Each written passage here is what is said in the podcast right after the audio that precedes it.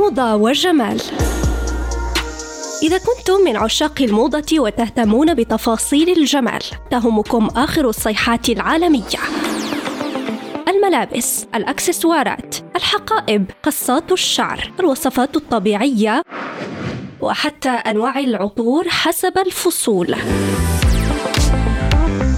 موضة وجمال عنوانكم المناسب يوميا مع أسماء الخياري على ريم راديو.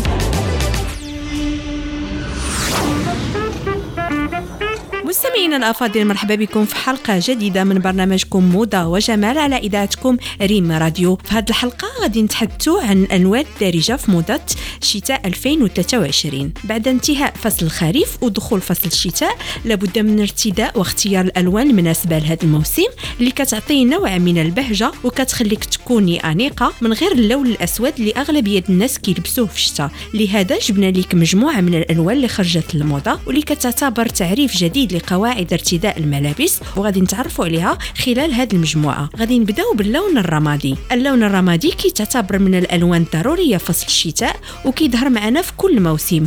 هو لون كيرمز للفخامة والرقي لذلك كيتعتبر لون أساسي وكيتستخدم بكثرة. اللون الأحمر. اللون الأحمر من الألوان اللي كانت موجودة في قائمة موضة ألوان ديال الخريف ونظرا لكثرة الإقبال عليها استمر هذا اللون معنا حتى في قائمة الألوان الدارجة في موضة شتاء 2023 كاين لون آخر اللي ولا كيتلبس بكثرة وهو اللون الوردي. هو من أكثر الألوان الأنثوية الرقيقة اللي كتميز بالجمال والنعومة. هذا اللون كان ضمن مجموعة ألوان الخريف. من الواضح غادي يكمل حتى فصل الشتاء. كيف ما بدينا كنلاحظوا أن هذا اللون الوردي ولا كيتلبس بزاف في les manteaux les vestes وكيجي زوين وأنيق. اجيو نهضروا على اللون اللي ولاو بزاف ديال النساء كيلبسوه هو اللون الأزرق السماوي. هذا اللون كيعطي إحساس بالراحة والهدوء والطمأنينة الشيء اللي خلاه محل اهتمام بزاف ديال المصممين والماركات العالمية وخلاوه يكون ضمن قائمة موضه ألوان شتاء 2023 كذلك كاين واحد اللون آخر اللي كيجي أنيق وزوين وهو اللون الأخضر.